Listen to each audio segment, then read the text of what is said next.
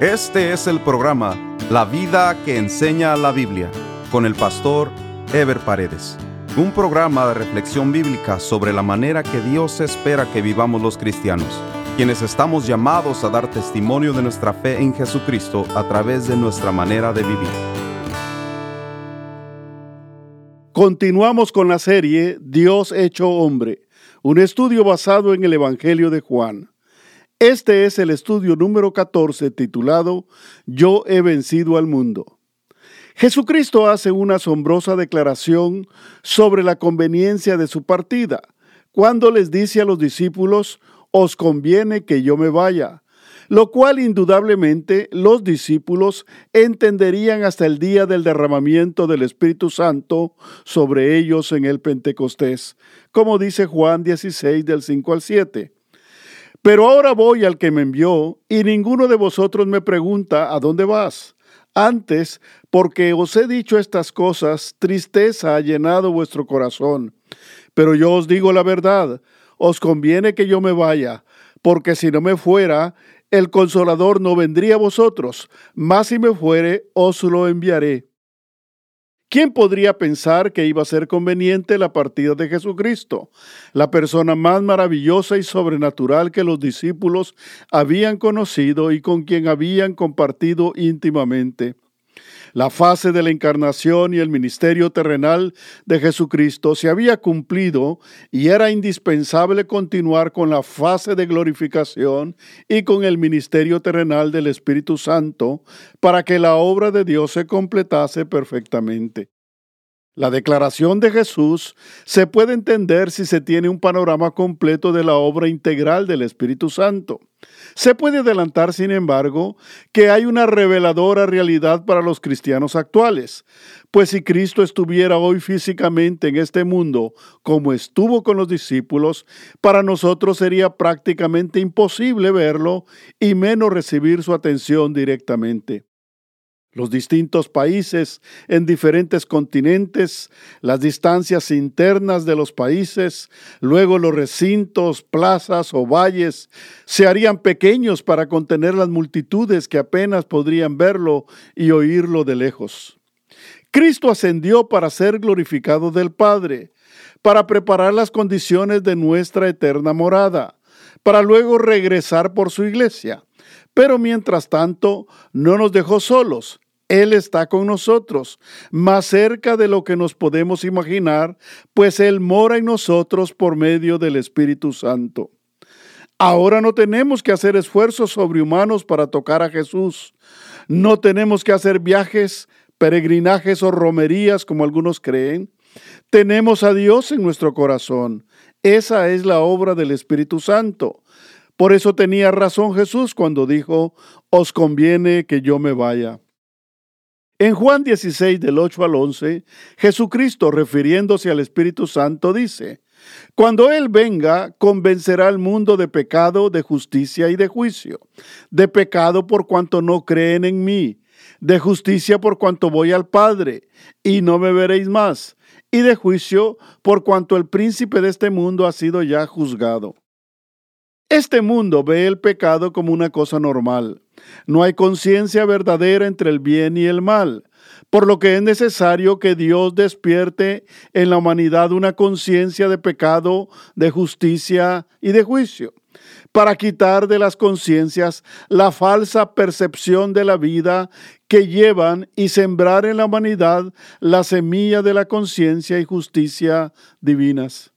Solo el Espíritu Santo puede convencer al pecador de su condición y de su necesidad.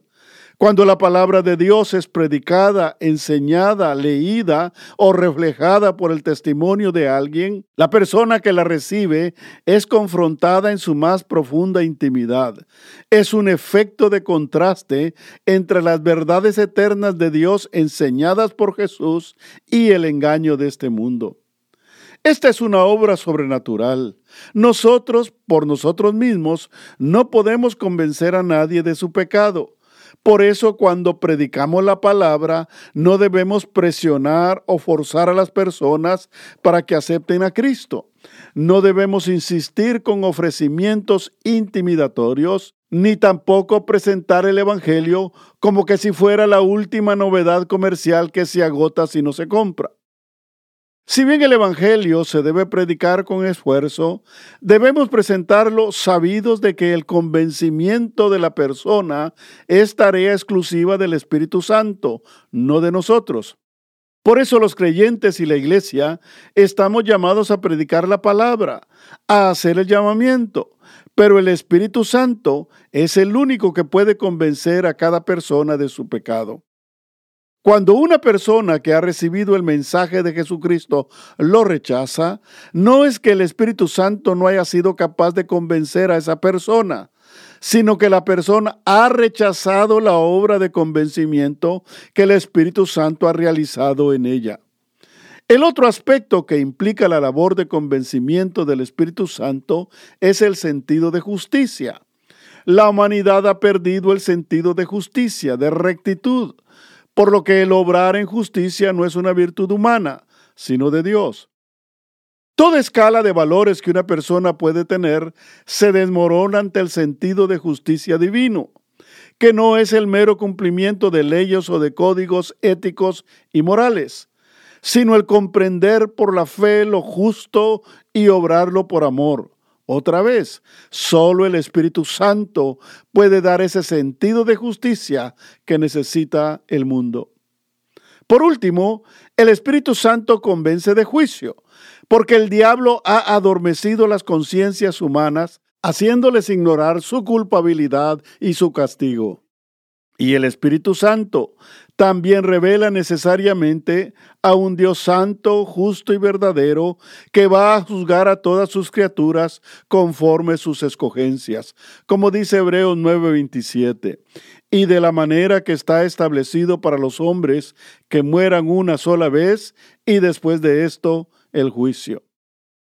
Luego Juan 16 del 12 al 15 dice, Aún tengo muchas cosas que deciros, pero ahora no las podéis sobrellevar. Pero cuando venga el Espíritu de verdad, Él os guiará a toda verdad, porque no hablará por su propia cuenta, sino que hablará todo lo que oyere, y os hará saber las cosas que habrán de venir. Él me glorificará, porque tomará de lo mío y os lo hará saber. Todo lo que tiene el Padre es mío, por eso dije que tomará de lo mío y os lo hará saber. Jesús sabía que el entendimiento en los discípulos se completaría posteriormente a su resurrección y que iba a ser el Espíritu Santo el que los iba a dirigir a esa verdad completa. El Espíritu Santo entonces tenía una misión bien definida. Tomaría toda la verdad de Jesucristo para guiar a las personas no a sí mismo, sino a Jesucristo.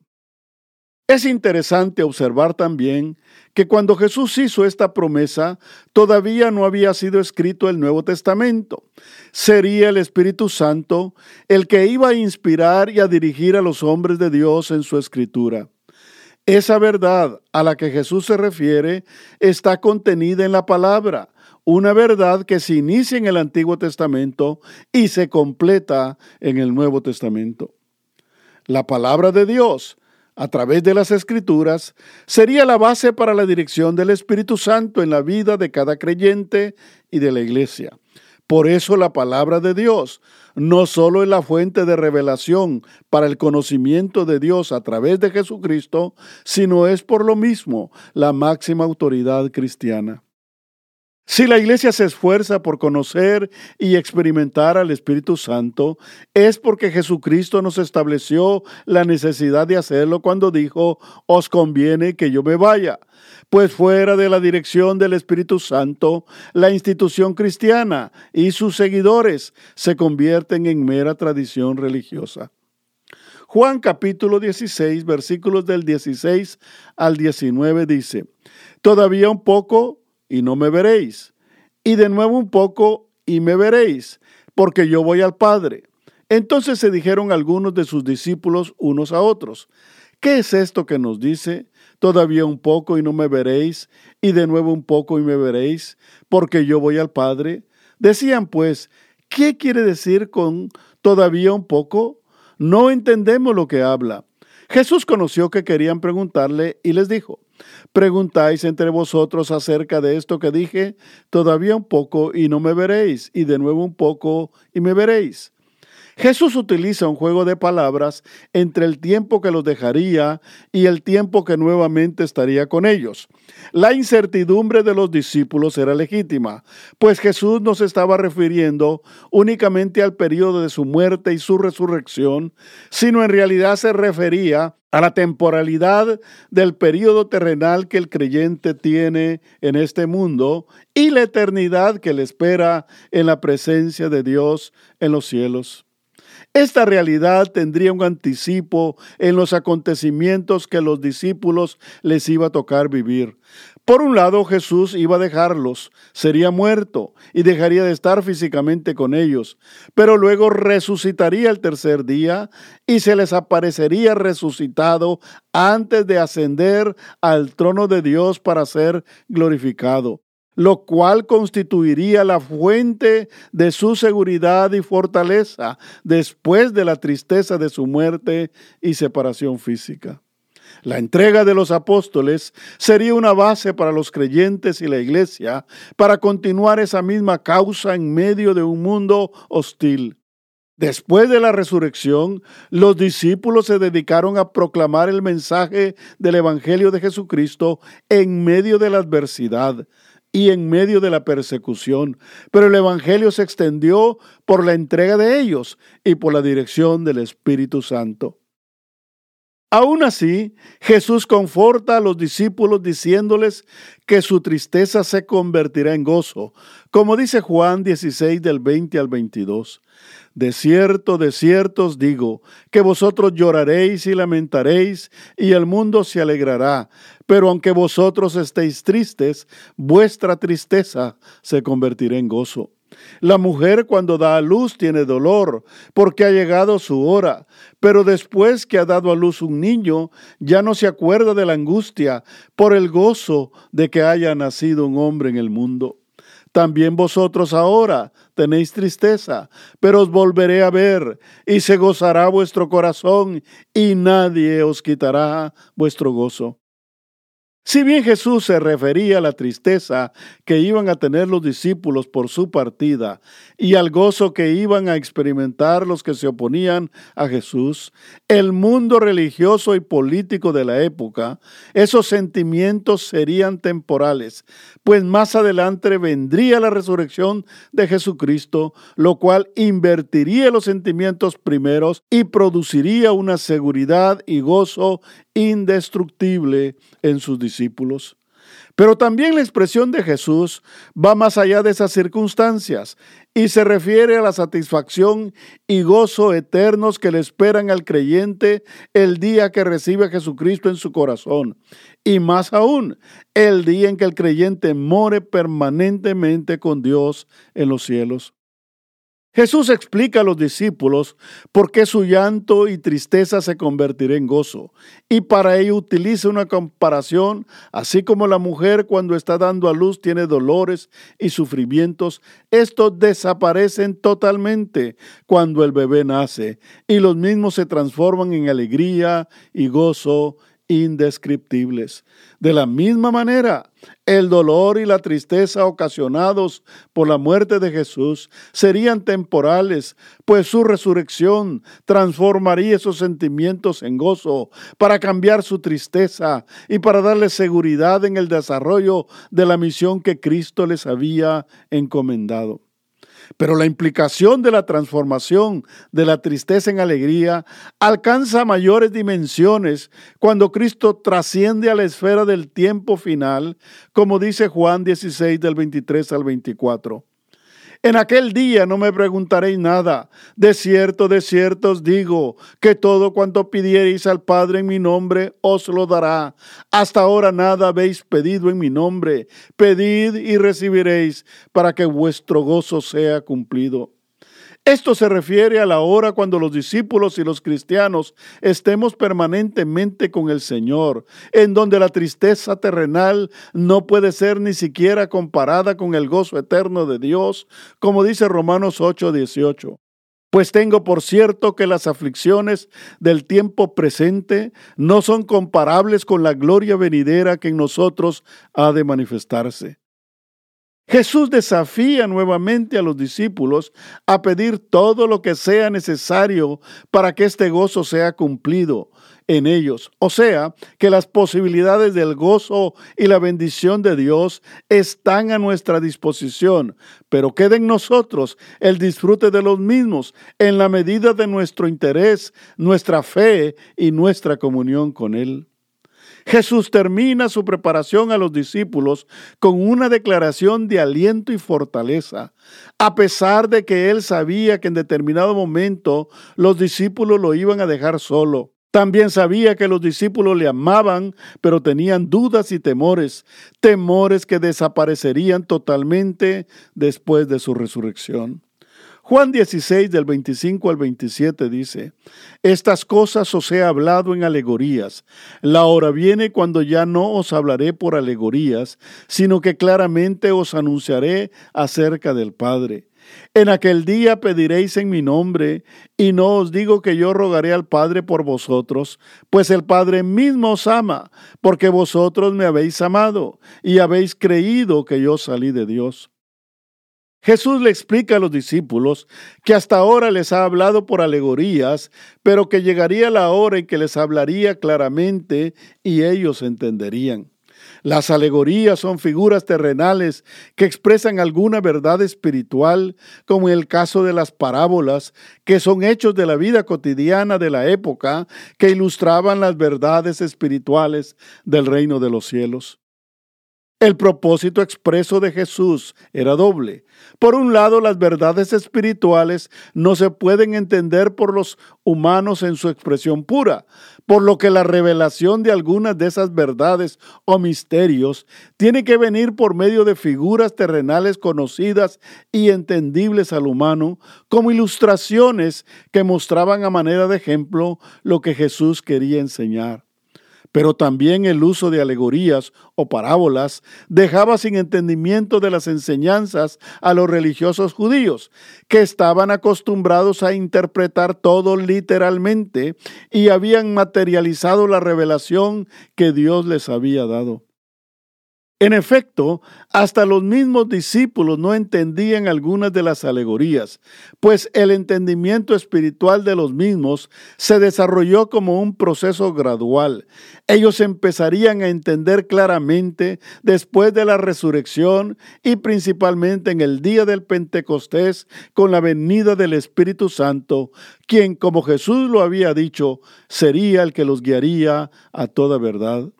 La Biblia dice que las cosas espirituales solo pueden entenderse espiritualmente y el proceso de entendimiento de las verdades espirituales sería desarrollado por los discípulos y creyentes bajo la dirección del Espíritu Santo. Los discípulos creyeron entender claramente lo que Jesucristo les había dicho, pero él mismo se encargó de decirles que aún no habían entendido, pues a la hora de su sufrimiento, previo a su crucifixión, lo abandonarían, como en efecto lo hicieron. Juan 16 del 32 al 33 dice, He aquí la hora viene y ha venido ya, en que seréis esparcidos cada uno por su lado y me dejaréis solo mas no estoy solo, porque el Padre está conmigo. Estas cosas os he hablado para que en mí tengáis paz. En el mundo tendréis aflicción, pero confiad, yo he vencido al mundo. Jesús sabía que sus discípulos entrarían en duda y temor a la hora que él fuera arrestado. Cada uno se iría por su parte y lo dejarían solo para no ser atrapados ellos también por miedo a morir. Jesús les transmite paz, la cual sería indispensable para las aflicciones y sufrimientos que pasarían después de su muerte. Después de la resurrección y especialmente en el Pentecostés, con la ayuda del Espíritu Santo, los discípulos comprenderían todas las verdades que Jesús les había enseñado anteriormente. Y así fue. Por eso ya no tuvieron temor de predicar a Cristo e incluso de dar su vida por la causa del reino de los cielos, pues sabían que ya Jesús había vencido al mundo. Jesús había tomado tiempo especial fuera de su ministerio público para preparar a sus discípulos para el ministerio que éstos desarrollarían después de su partida.